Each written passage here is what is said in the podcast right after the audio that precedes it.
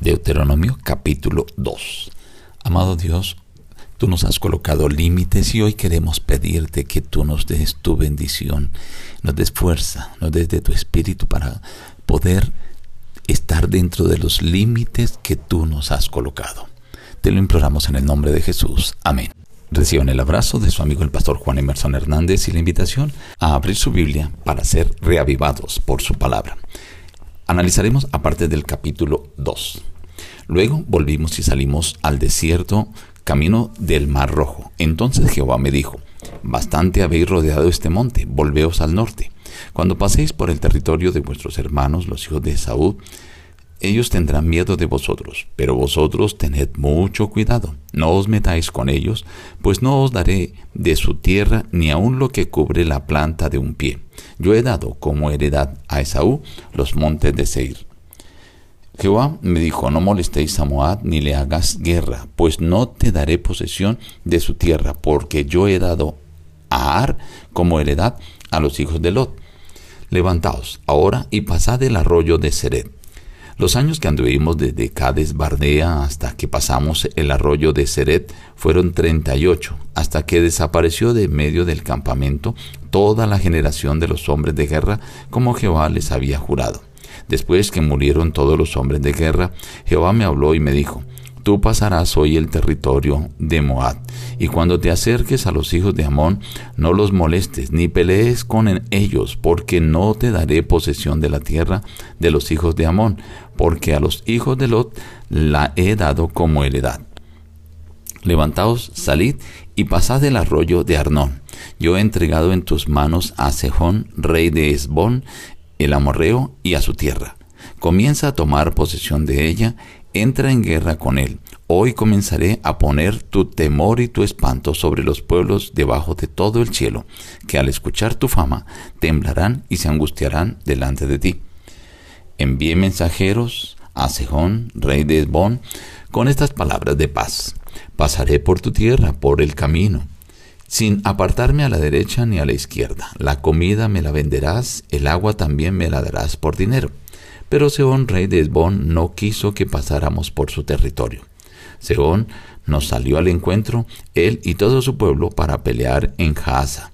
Pero Jehová nuestro Dios nos lo entregó y lo derrotamos a él y a sus hijos y a todo su pueblo. Tomamos para nosotros los ganados, los despojos de las ciudades que habíamos tomado desde Aroer hasta Galaad. No hubo ciudad que escapara de nosotros todas las entregó Jehová nuestro Dios en nuestro poder. Solamente no llegamos a la tierra de los hijos de Amón, ni a todo lo que está a la orilla del arroyo Jabot, ni a las ciudades del monte, ni a lugar alguno que Jehová nuestro Dios había prohibido. En el capítulo 2 sigue el relato de lo que sucedió desde la salida de Egipto. Ahora Moisés narra lo que sucedió en estos 38 años desde cuando salieron de Barnea hasta el arroyo de Seret. El Señor les dijo, ya es el momento que tomen posesión. Pero al dirigirse hacia allí tenían que pasar por donde estaban los edomitas, los moabitas y los amonitas.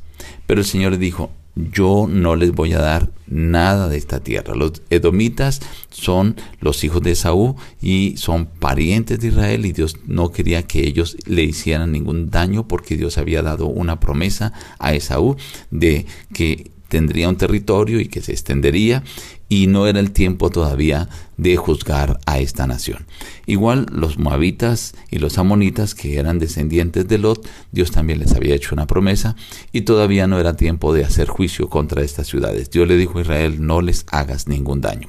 En cambio, sí les dijo, vayan a Esbón y hablen con el rey de Seón, pero yo endureceré el corazón de él y entonces saldrá la guerra y yo lo entregaré en tu mano. Hoy empezarás a sembrar el temor, el terror ante las naciones. Cuando las naciones escucharan cómo el pueblo de Israel había derrotado a Esbón, empezarían a temblar. Este temor ya estaba entre los edomitas, los amonitas y los moabitas y Dios le advierte a Israel porque no quería que se aprovecharan del temor que estaba en esas ciudades o en esos países para entrar en guerra con ellos. Así que Dios le dirige hacia dónde deben ir. Dios les entregó todas las ciudades desde Aroer hasta Galaad. Destruyeron todas las ciudades dejando para ellos solamente los animales y las cosas que eran el botín. Pero algo interesante aquí es que dice el último versículo que ellos no llegaron ni a Amón, ni entraron allá cerca a la orilla de Jabot, ni a las ciudades del monte, ni a ningún lugar que Jehová les dijo que era prohibido entrar. Querido amigo, Dios ha colocado en su palabra todo lo que tú puedes hacer, pero también ha colocado ciertos límites. Y si tú vives dentro de los límites que Dios ha colocado, obedeces a Dios en mantenerte dentro de esos límites que Él ha colocado, tú asegurarás el éxito y la victoria para la gloria de Dios. Nos despedimos diciendo, busca a Dios en primer lugar cada día y las demás bendiciones te serán añadidas. Que Dios te bendiga.